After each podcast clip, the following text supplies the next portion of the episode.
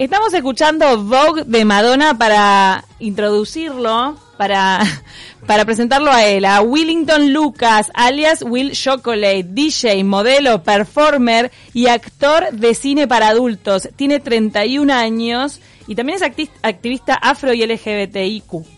Así es. Buenos días, ¿cómo estás, Will? Buenos días, chicas, ¿cómo están? Gracias por la invitación, antes que nada. Este, y bueno, hablemos, charlemos. ¿Empezaste tu carrera cuando te viniste para Montevideo después de los 18 años o ya cuando vivías en Melo tuviste ciertas inquietudes a nivel artístico? Eh, sí, desde lo musical eh, siempre, siempre me gustó investigar bastante. Ya comencé en realidad siendo chico escuchando música con mi, con mi padre más que nada que es un gran fanático de la música disco, eh, de la música electrónica y demás. Este, entonces, durante muchísimo tiempo, durante toda mi niñez, crecí escuchando eso, vinilos de música disco, eh, compilados de música de música electrónica ibérica de aquellos, de aquellos tiempos y demás. Ah, pero súper este, melómano, tu, tu padre melómano de, de, la música bailable. ¿A qué se dedican tus padres en Melo? Sí, bueno, mi vieja eh, trabaja en un centro de diálisis, es auxiliar de servicio ahí, eh, y mi papá actualmente es taxista. Ha trabajado de todo, ha, ido, venido y taxi como estar en Ibiza, me imagino. sí, sí, sí, ha ido, venido y demás. Este, y, bueno, y en realidad creo que con, con ellos y con él más que nada comenzó como todo como todo esto del amor por la música eh, y bueno y después yo me fui ahondando aún más en y definiendo en lo que me gustaba en lo que en lo que en, lo que me gustaba escuchar en lo que quería hacer y demás. ¿Por qué te viniste a Montevideo?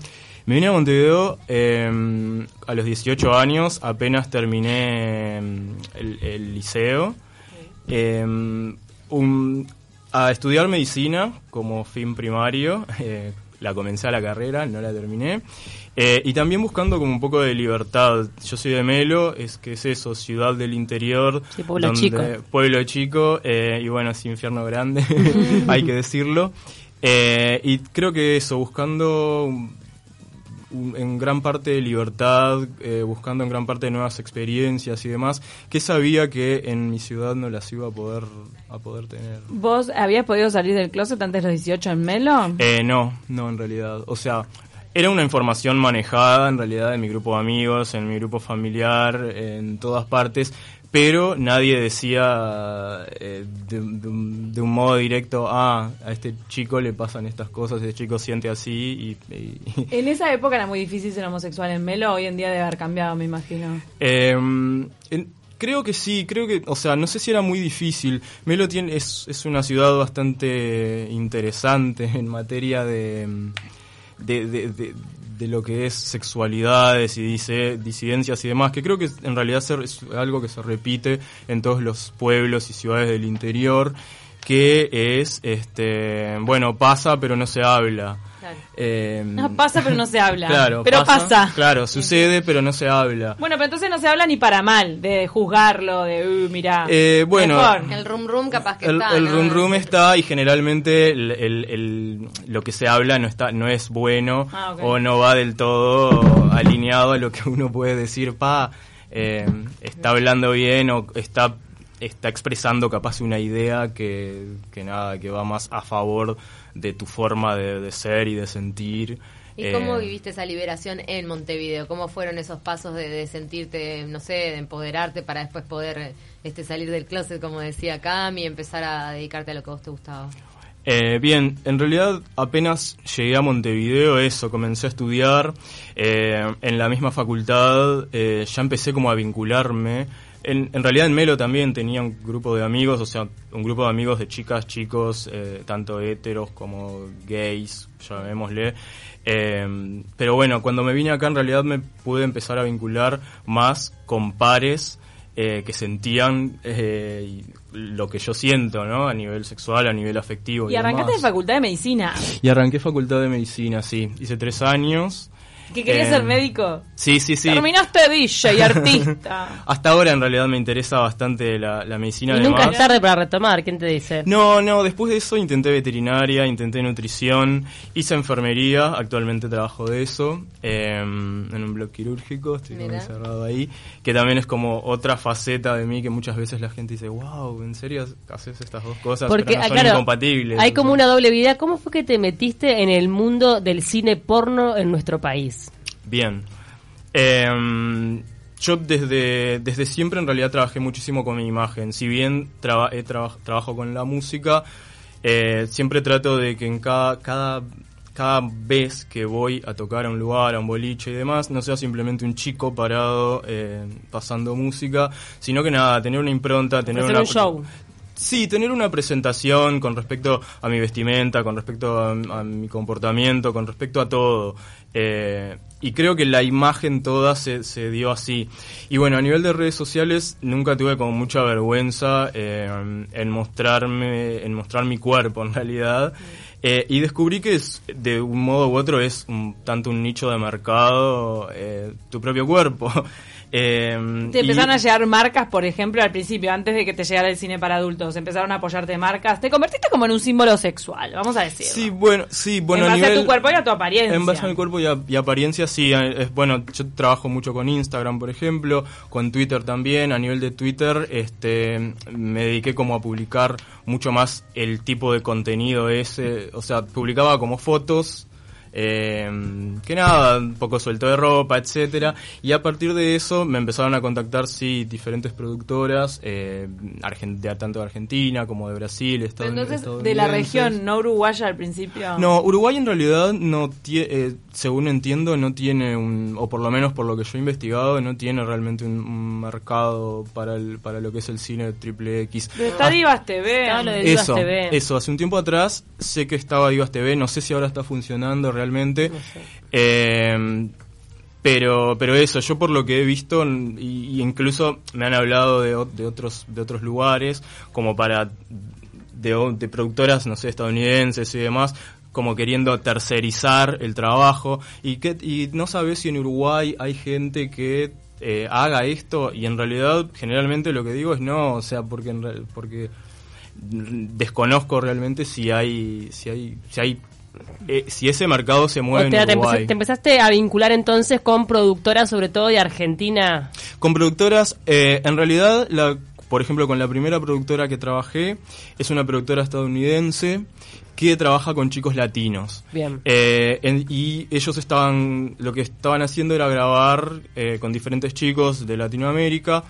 Eh, y bueno, grabaron con varios chicos argentinos, ¿Pero ya grababan ahí escenas de cine para adultos o estás hablando? Porque a mí lo que me interesa Sí. por lo menos saber es cómo fue ese paso de una cosa sacarse fotos Claro. eróticas, desnudo, como sea, y otra participar en una escena de una película porno. ¿Cuándo fue la primera experiencia? ¿Fue con esta productora Fue con esta productora, fue con ellos. Eh, ¿Y cómo fue ese momento? Teníamos, eh, teníamos, perdón, teníamos el contacto a través de Twitter, entonces ellos me contactaron. Hola, mirá, vimos, eh, hacen todo un estudio de mercado y Claro. demás.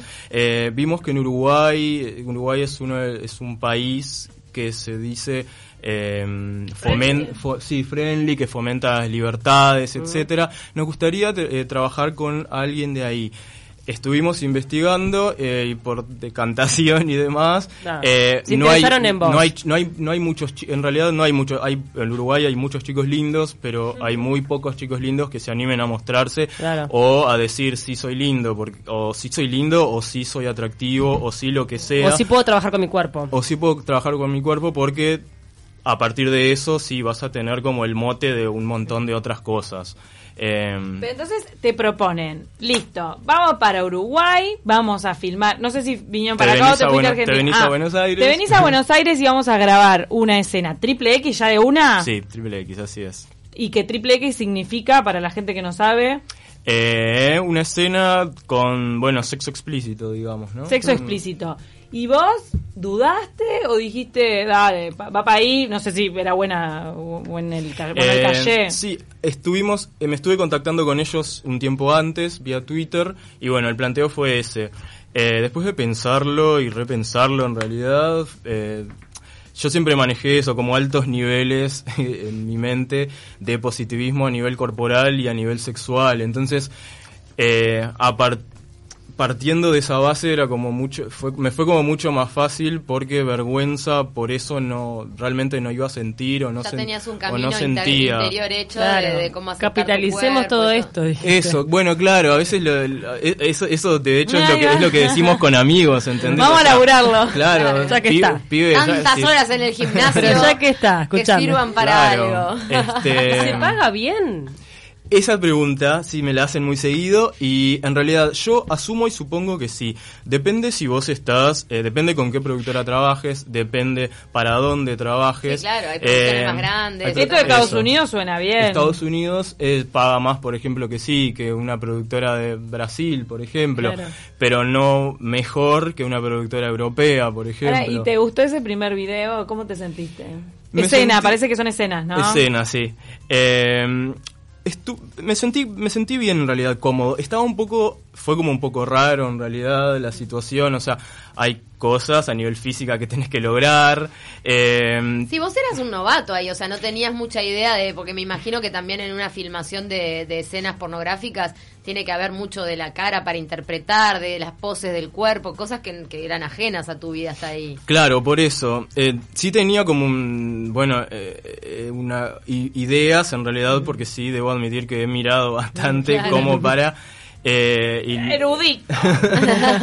claro, yo tenía ideas, incluso yo que sé, no sé, hay, hay cosas mínimas, no sé, posiciones, cosas así, este, y bueno, y te- pero era como extraño, sí, tener, claro, a alguien con un foco de luz, a alguien con una cámara, y vos teniendo que supuestamente estar relajado y, y- y disfrutando de la situación. No, y excitarte.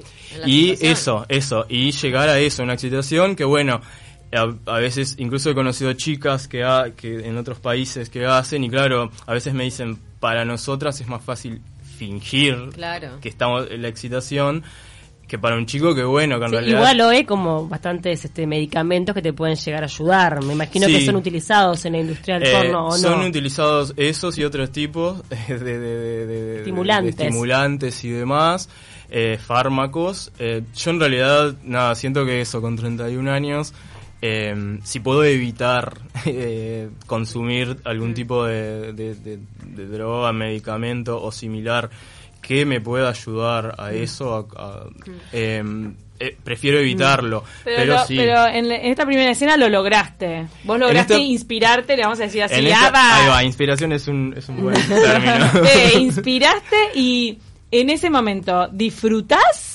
algo? ¿Hay algo de, de placer o no? ¿O es, o es pura performance? Bueno, bien. En esa primera escena me inspiré, pero no tanto. Eh, y en realidad eh, dije, bueno, ta, esta fue, su- seguramente fue mi primera y última escena. Ay, Eh, pensaste que se te había terminado Claro, la Era carrera. antes de Fallé, fallé justo Claro, en la pero primera. porque era algo como dije, bueno, debe ser como súper importante que suceda esto. Eh, y a los, en realidad a los pocos días me llaman para decirme, mira, tu video ya es-". en realidad no a los pocos días, al mes, ponele, yo lo grabé y sabía que iba a salir, se iba a visibilizar, o sea, iba a salir acá en Latinoamérica, Uruguay y demás. Entonces me fui a San Pablo. Para no escapar al y cuando salió público. estaba en San Pablo. Eh, y entonces me despierto. ¿Por qué no querías vivirlo en Me Uruguay? despierto una mañana y tenía como mensajes amigos de la así escuela, de mis ¿viste? amigos. Negrito, eh, puede ser que vos haces esos videos, Negrito, eh, me enteré que no sé Negrito, qué. ¿qué es esto para despertarme Y- un sábado Y de los mañana? padres, tu mamá, Y todo. fue como muy interesante. Y bueno, y a mi mamá se lo dije en realidad porque una amiga, Kevin Roik, que justamente hoy más temprano estábamos Sí, hablando porque es de una ella. figura de Melo también muy referente en el mundo LGBTIQ+. Así es. Eh, Kevin justo estaba en Melo y, y bueno, y en Melo nos conocen y saben, más- este, entonces me llama un día y me dice, amigo, Melo está consternado Ah, y está revolucionado con tus videos. No se habla de otra cosa. Los- lo- las señoras preguntan qué le pasó. Los chicos preguntan, ¿dónde está tu amigo? Las chicas, era como que todo el mundo tenía algo para decir o para preguntar.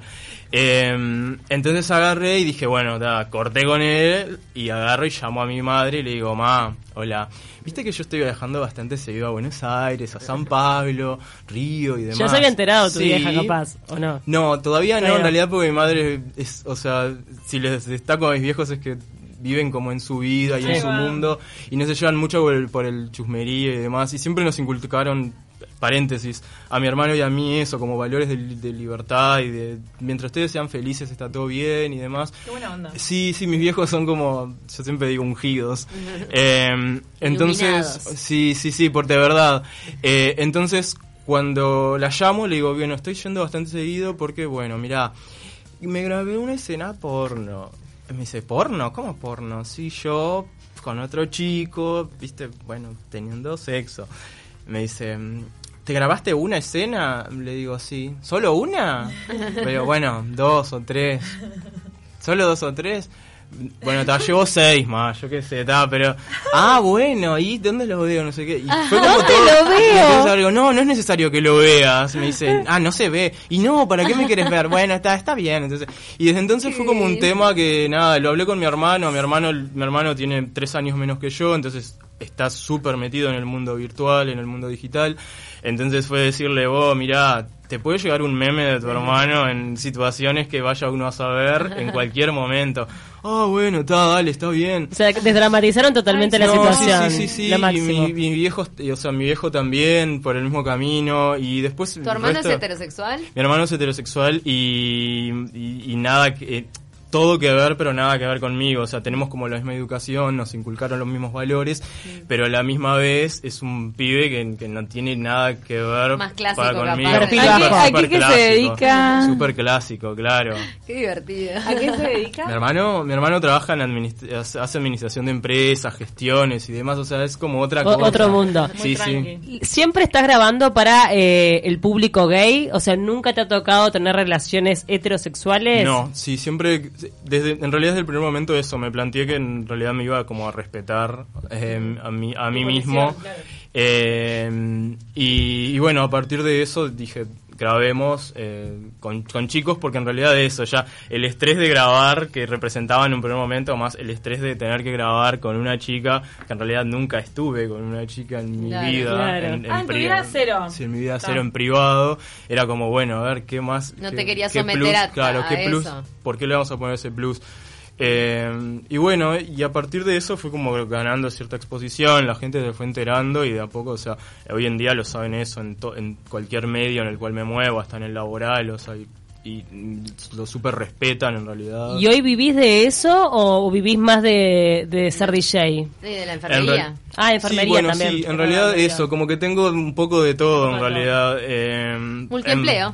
em- multiempleo como todos los uruguayos. Chapó contigo que puedes coordinar las tres cosas, ¿eh? Este, sí, debo, por ejemplo, desde, desde mi trabajo, en realidad, desde mi trabajo formal y de señor, como me gusta decirle, eh, recibo eso, como mucho apoyo en todo momento.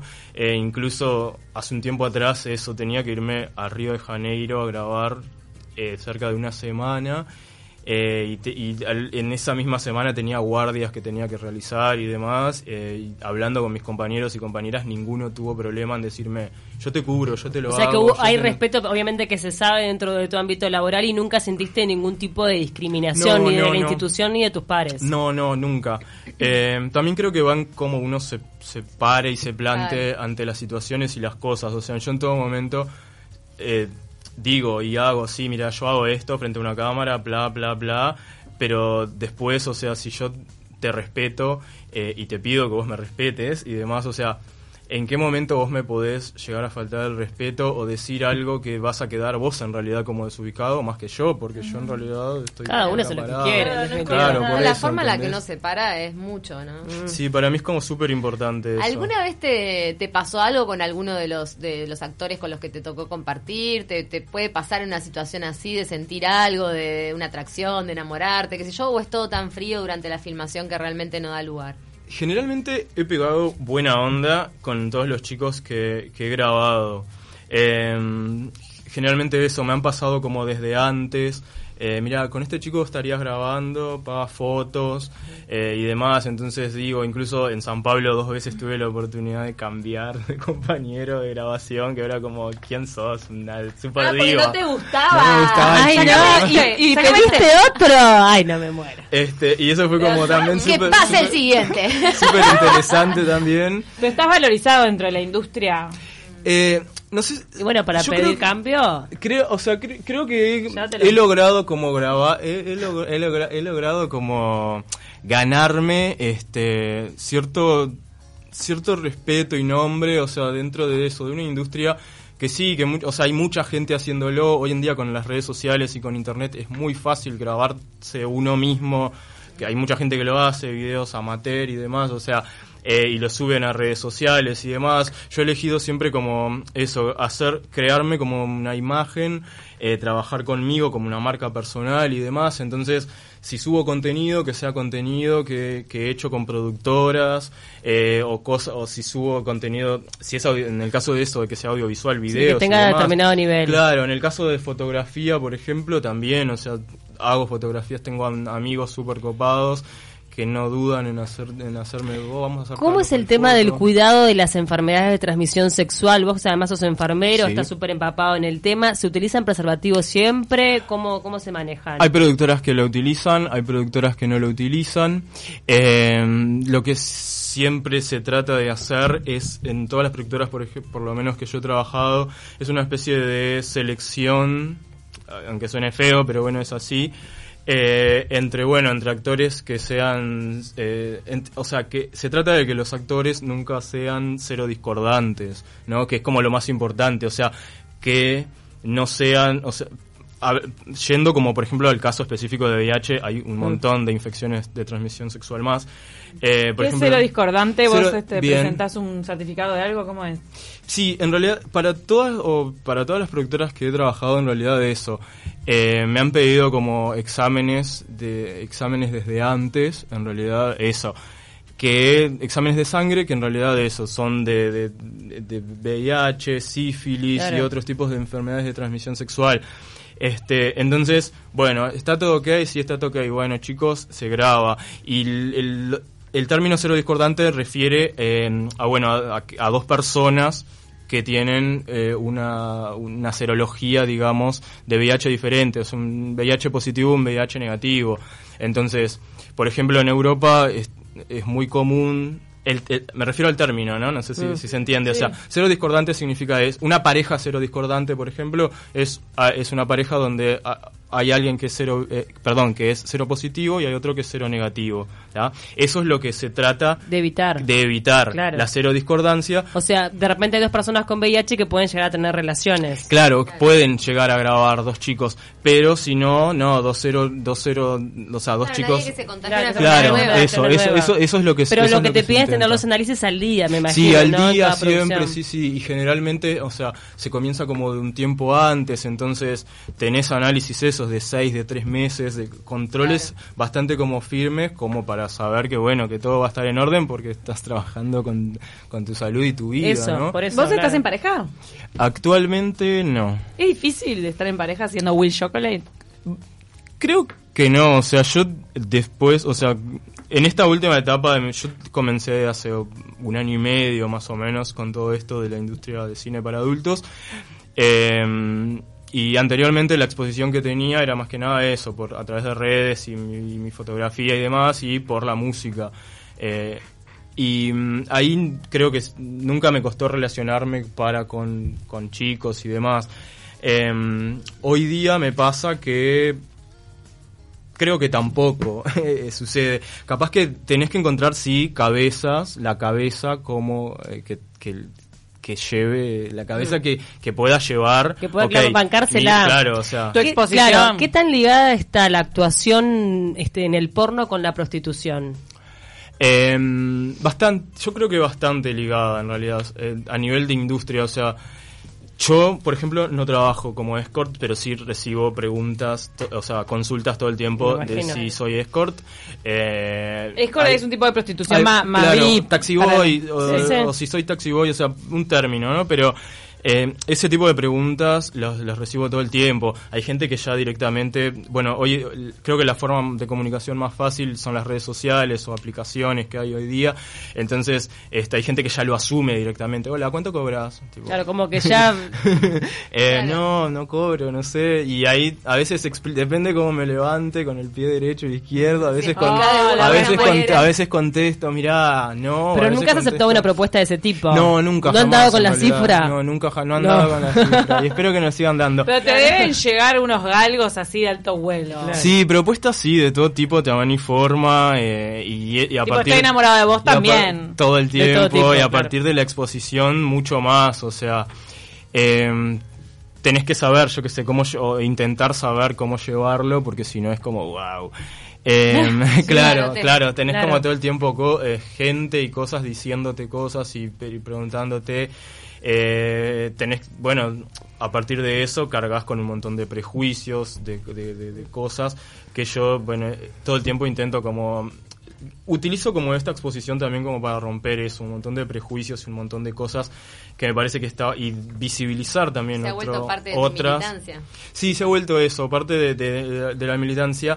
Eh, yo, yo- y volviendo un poco a lo a lo de la prostitución, perdón, como para no irme de tema, eh, sí, están muy ligados, o sea, porque hay muchos chicos que, que eso, que, Claro. que hacen porno y a la Tal vez... vez tu diferencial es que tenés como otro laburo, otra fuente de ingreso, entonces... sí, sí, eso me no pasa en realidad. tanto y que tenés no- la opción de elegir. Que no tengo, no tengo esa necesidad en realidad de, de- de hacerlo.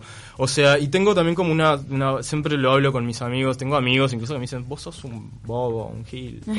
Claro. ¿Cómo no lo haces, Como entendés? que no ven dónde está el límite entre Claro. una película Eh, porno y salir con alguien por dinero. Eso, pero todavía tengo como esa barrera moral en la cual y que me siento bien no traspasándola de no, mira, no tengo, o sea, tengo hago esto porque Sí. mi psique y mi mente y mi- Claro. lo que sea mm, me hacen que lo haga y pa pa pa y, Y es me una acuesto cosa con quien tengo ganas porque sí. eso, punto. en realidad, o sea, capaz que me acuesto con millones en su fantasía, pero en mí, con en- yo en mi cuerpo, lo que hago, lo hago con quien yo quiero y demás. Claro.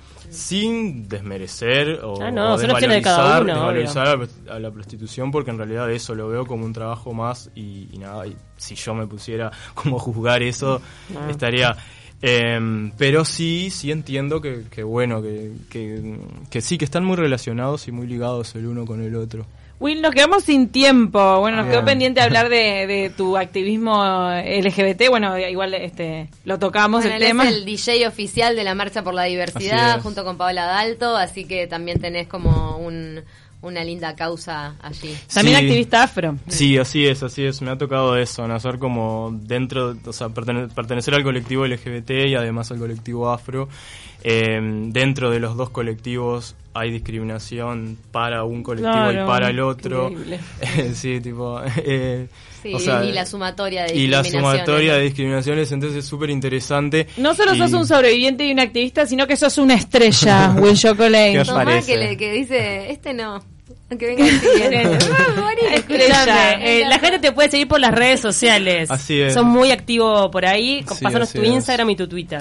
Eh, bueno, mi Instagram es Will Chocolate PH, ahí tengo fotografía y demás que me parece más linda y pública y demás. En Twitter tengo un contenido más al, más De alto más de voltaje. alto voltaje. Que no te ha censurado la red social. Que no, no hemos censurado la red social hasta el momento y a partir del primero de enero en realidad nos llegó como a todos los, los que hacemos eh, porno y demás un, un mensaje que, que dice que van que se van a empezar como a cortar Ah, cabezas. mirá. Opa. Eh, pero no, por el momento Bueno, no ha pero pasado. vos no solo trabajás pasado. en las redes, sino como productoras. ¿Tu última película cómo se llama? Mi última escena. Escena. Mi última escena es fue para una productora estadounidense que se llama Bromo y se llama Extraños en el Valle. Opa. Eh, Naturaleza. Sí, sí, y la grabamos en Colonia del Sacramento. o sea ¡Opa! que- poniendo Uruguay en el mapa. ¿Y tenés cuántas películas o escenas hechas en año y poco de profesión? Actualmente ¿Llevas? llevo 16, 16. Más de una por 16, mes, sí, impresionante. sí. ¿Y a, a cuál llegó eh, cuál llegó a- a la ma- al mayor número de reproducciones? Eh, actual, el otro día, o sea, hace un tiempo atrás, no sé, el año pasado vi una en un, eh, en- una cosa es la, la página a la cual la suben y donde la gente se suscribe y demás. Y después, bueno, los videos Lo en realidad se se viraliza. viralizan y son subidos a muchas plataformas que, tipo YouTube, pero eh, que tienden a porno. Y nada, eh, me he visto, no sé, en 2 millones, 3 millones de reproducciones. así que bueno, bien. Venimos en esa. Divino. Bueno, nos vamos a una tanda volando. Muchas gracias, Will Chocolate, por estar con nosotras en esta jornada.